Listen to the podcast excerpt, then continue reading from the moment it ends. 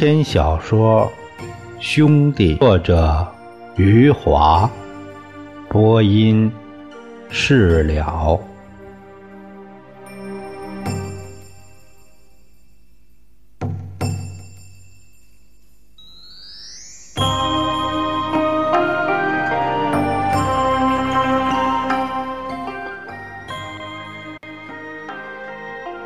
李李光头。没有看错人。刘作家不该说话时是三棍子砸不出来一个屁来，该说话时巧舌如簧。当我们刘镇的群众津津乐道于李光头的绯闻时，刘作家就会出来更正：李总是单身男子。单身男子和女人睡觉不叫绯闻。什么叫绯闻呢？就是丈夫和别人的老婆睡觉，老婆和别人的丈夫睡觉。刘镇的群众问他：“别人的老婆和李光头睡了，算不算有绯闻呢？”有绯闻，不过这绯闻在别人那里。李光头这里还是干净的。刘作家的绯闻论传到李光头的耳朵里，李光头十分赞赏。他说：“这个王八蛋说的有理啊！像我李光头这样的单身男子，哪怕睡遍古今中外的女子，也睡不出个绯闻来。”刘作家改头换面成了刘新闻以后，第一件事儿就是处理堆积如山的来信。这些来信来自全国各地的信件，都是自称是处女的女性写来的。一个亿万富翁没有品尝过爱情的滋味。没有见过处女的真相，让全国各地多少女性想入非非。他们纷纷写信向李光头表达纯真的爱情。这里面有少女，也有少妇，有良家女子，也有卖淫女，有城市的，也有农村的，有中学生，还有大学生，有硕士，有博士。他们在信里都说自己是处女，还有一个女教授也自称是处女。他们在信里或是暗示，或是明说，都要把自己的珍藏至今的处女膜献给我们刘镇的李光头。邮局的邮车每天都会把一麻袋的信。扔在公司的传达室，然后由公司两个强壮的小伙子扛进刘作家（现在应该是刘新文的办公室）。刚刚上任的刘新文勤奋工作，他的办公室就在李光头的隔壁。他也像李光头一样，忙得每天。只睡两三个小时，他阅读大量的处女来信，从中间挑选出一些有价值的读给李光头听。李光头忙得喘气的时间都快没了，刘新文只能见缝插针，分段朗读给李光头听。李光头撒尿时读一段，李光头拉屎时读一段，李光头吃饭时读一段。李光头出门时，他跟在后面读着。李光头钻进了桑塔纳，他也钻进去继续读。到了深更半夜，李光头回家躺到床上了，刘新文就站在床边读。读到李光头睡着了，刘新文就在他脚边躺下来也睡一会儿。李光头醒来，刘兴文赶紧跳起来继续读。读到李光头刷完牙、洗完脸、吃完点心，读到李光头到了公司的办公室，日理万机后，刘新文才赶紧去刷自己的牙、洗自己的脸、吃自己的早点，接着又赶紧把自己埋进。堆积如山的信件中，赶紧去处理那些新来的处女信了。那些日子，刘新文和李光头形影不离，处女的信件像是兴奋剂一样刺激着李光头。一想到全国有这么多的处女膜排成长城一样的队伍在等待着他，李光头的双手就会激动的忍不住。去挠自己的大腿。刘新文挑选的最是精彩感人的篇章。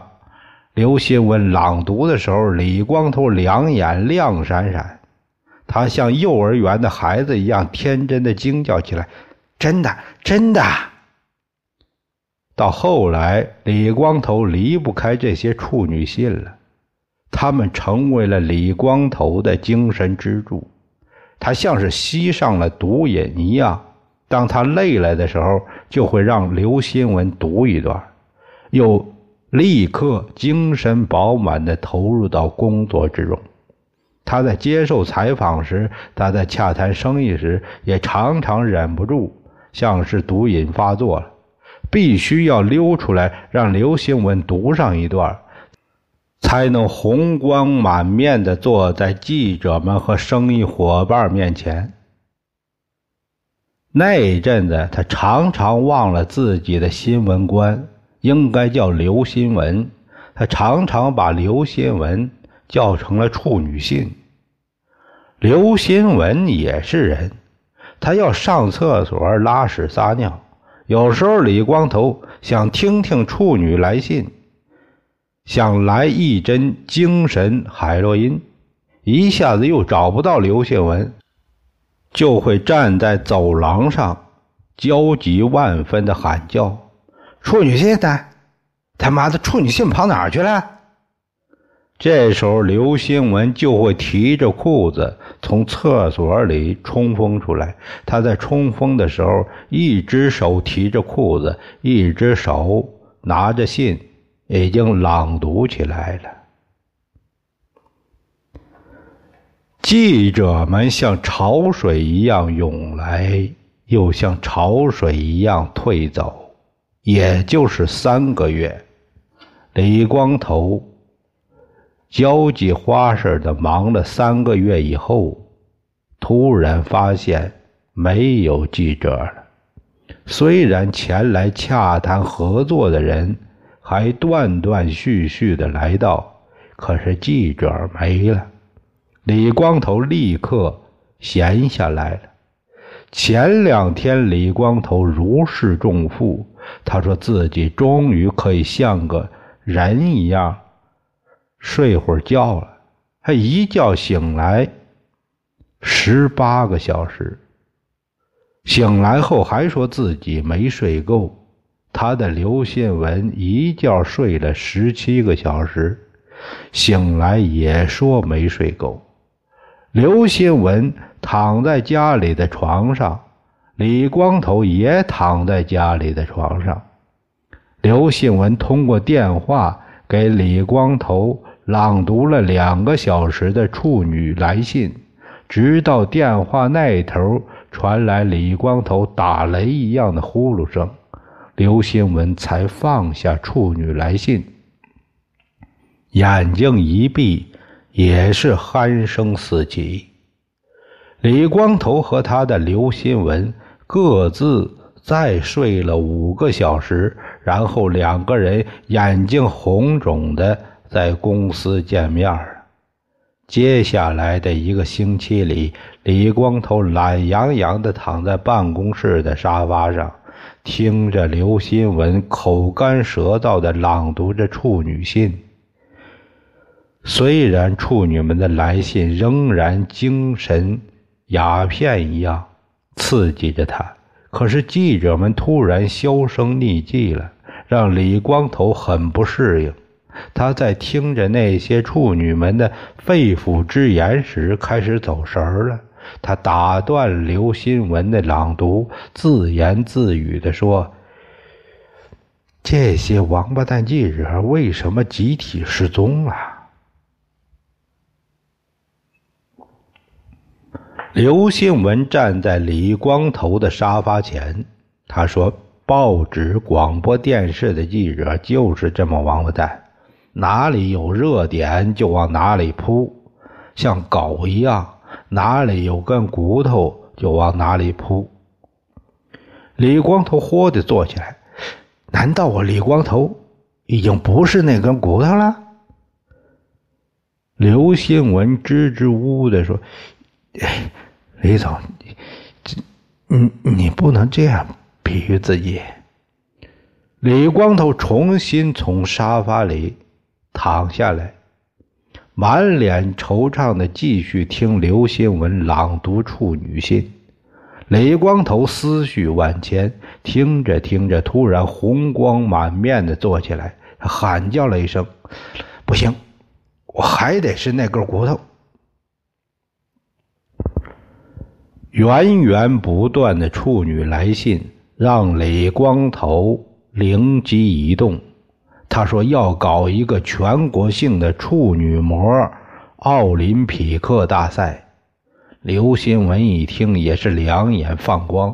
接下去，李光头滔滔不绝，他在办公室里走来走去，一口气儿说出了二十个王八蛋。他说要让那些王八蛋记者通通像疯狗一样扑回来，要让王八蛋电视直播。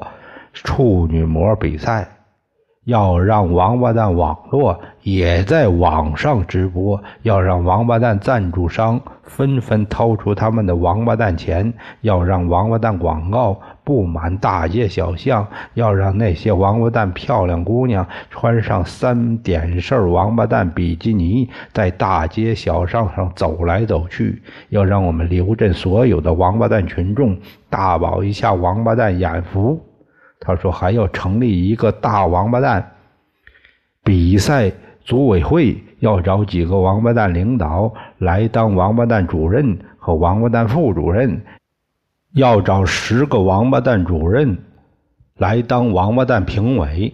说到这里，他强调一下，十个评委都要找男王八蛋，不要找女王八蛋。最后，他对刘新文说。你就是那个王八蛋新闻发言人。刘新文手里拿着纸和笔，飞快地记录着李光头的王八蛋指示。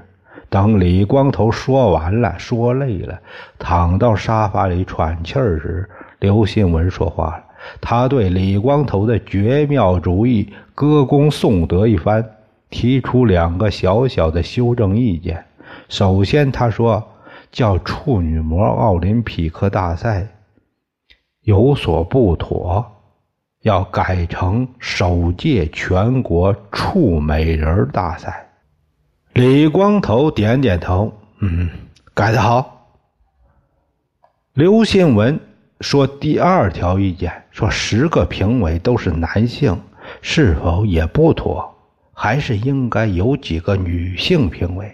这条意见。李光头没有同意，他摆摆手，坚决地说：“不要女的，评比姑娘里面谁漂亮谁不漂亮，还不是我们男人说了算？要女人进来干什么？”刘新文沉思片刻，说：“评委都是男性，可能会有负面效应。”媒体上会有争论，会有非议，会成为一个话题，被人们没完没了的讨论下去。这才好呢！黄条叫了起来：“我就是让他们争论，让他们非议，让他们没完没了的讨论下去。这样，我李光头就永远是那根骨头了。”刘新文办事。雷厉风行，第二天就把处美人大赛的新闻稿发出去了。他。在办公室里天南地北打了一天电话后，组委会主任和副主任的领导名单确定下来了，十个评委的名单也确定下来了。李光头也在办公室里五湖四海打了一天电话，把那些前些日子前来洽谈过生意的董事长、总裁们的电话通通打了一个遍，确定了赞助商和广告商的名单。最后，李光头给陶青县长打了一个电话，把他的宏伟计划向陶青汇报了一番后，说道。到时候请陶青出面，把城里最宽阔的大街留出来，就在大街上举行首届全国处美人大赛。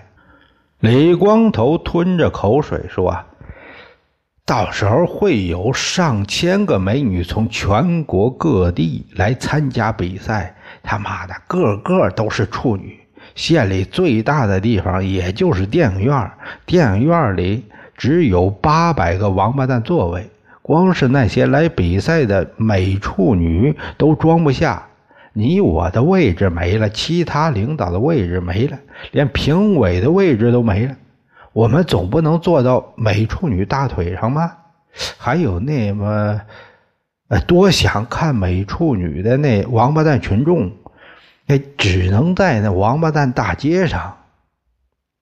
陶青县长欣喜若狂，他说：“这是刘镇发展史上的一个重大契机，弄好了，全县的 GDP 就能上去三到五个百分点。”他告诉李光头：“你放心，别说是一条大街，两条、三条都行，所有的大街小巷都给你留出来也行。”让全国各地的美处女都来吧，我们这儿有接待能力。首届全国处美人大赛的新闻瞬间席卷全国，退潮一样离去的记者们又像涨潮一样回来了。我们刘镇的李光头又成为了全中国的一根首席骨头，他的音容笑貌又在报纸、广播电视上频频闪现。刘新文跟着水涨船高，也出尽了风头。这小子饮水不忘掘井人。他知道，要是没有李光头的信任和提拔，哪有他今天的人模狗样？所以，刘新文在举行新闻发布会的时候，回答所有的问题都是一句一个“李总”。有记者问：“为什么要举行全国处美人大赛？”刘新文字正腔圆。为了弘扬祖国的传统文化，为了让今天的女性更加自爱，自爱后才有真正的自信，同时也为了今天的女性更健健康和更卫生，我们李总决定举行首届全国处美人大赛。记者打断他的话：“您说的更卫生是什么意思？”刘新文回答：“处女膜对阻挡病菌入侵、保护内生殖系统、维护生育能力具有重要作用。这就是我们李总所说的更卫生。”另一个记者问：“你们对参赛选手有什么要求吗？”刘新文绕口令似的说。美丽端庄、健康婀娜、气质出众、财运内敛、善解人意、温柔体贴、尊老爱幼、清纯忠贞啊，无性经历。这个记者继续问：那些因为运动而处女膜破裂的，是否有资格参赛？还有因为被强暴而处女膜破裂的，是否也有资格参赛？刘新文回答：“我们李总对上述两类女性十分尊重。对此问题，他曾经反复斟酌，茶饭不香，睡眠不足，最终为了维护首届全国处美人大赛的纯洁性和权威性，我们李总只好忍痛割爱。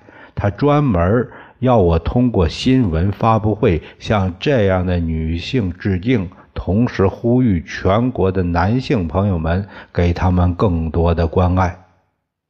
一个女记者问：“你们举行所谓的处美人大赛，其实就是封建主义的男尊女卑，其实就是对女性的歧视。”刘新文摇摇头：“我们都是母亲的孩子，我们都热爱、尊重母亲。”我们的母亲都是女性，所以我们热爱、尊重女性。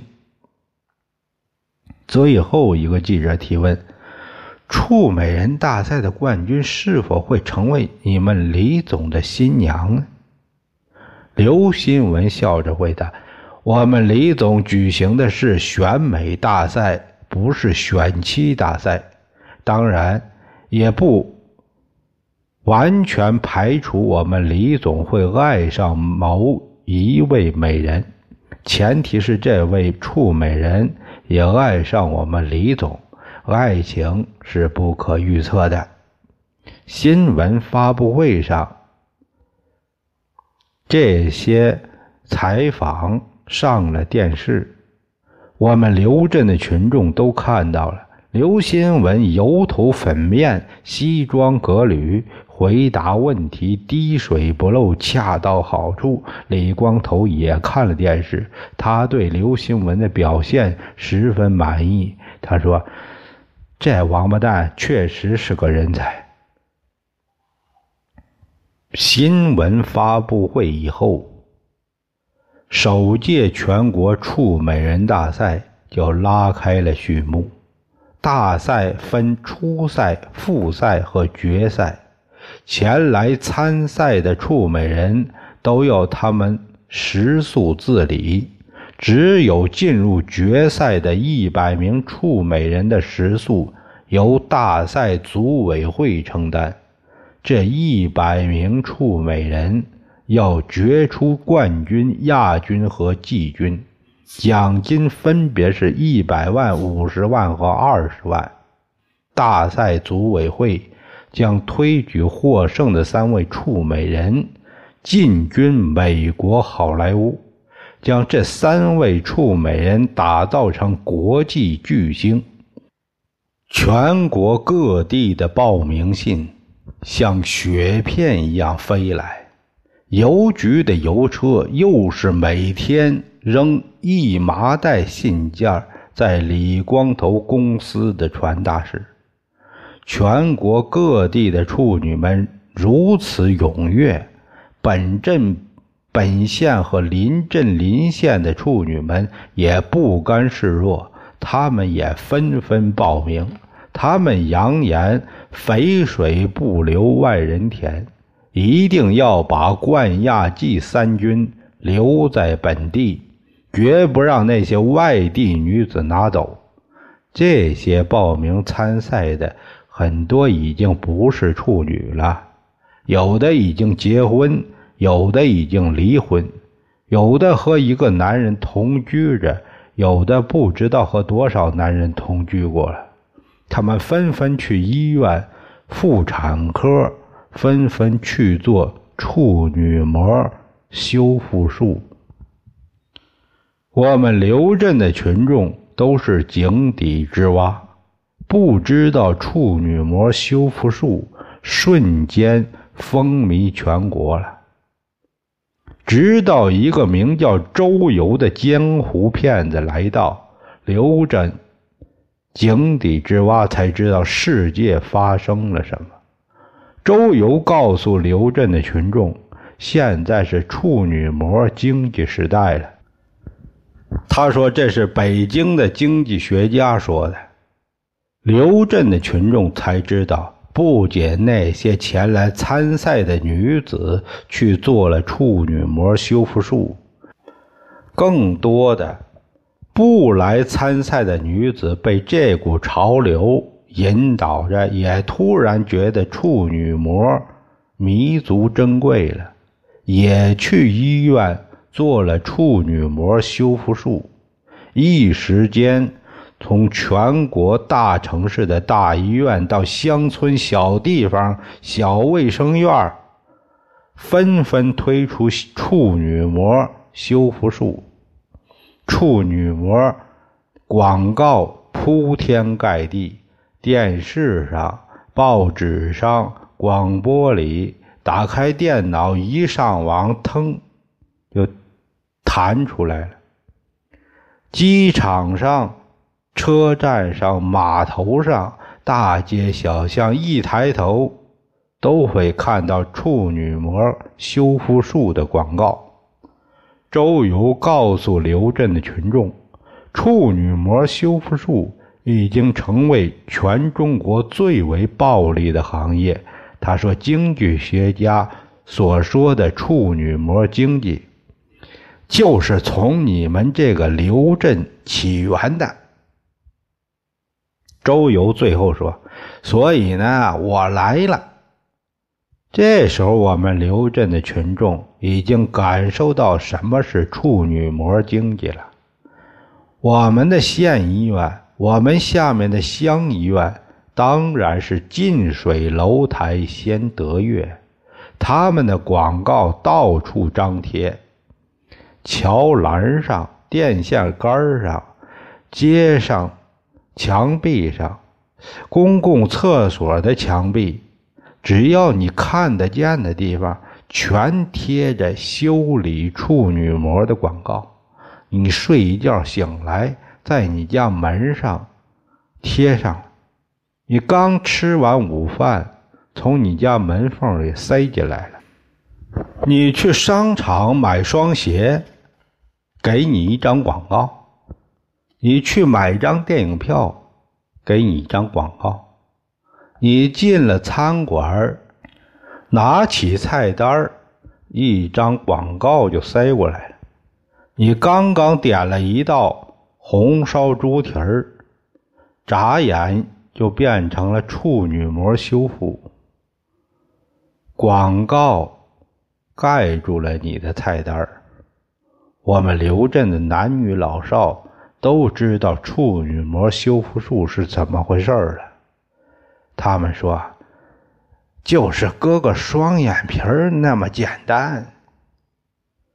我们刘镇的孩子像是背诵课文似的说：“手术三十分钟，采用局部麻醉，术后无需休息，不影响正常生活工作，不影响月经来潮。”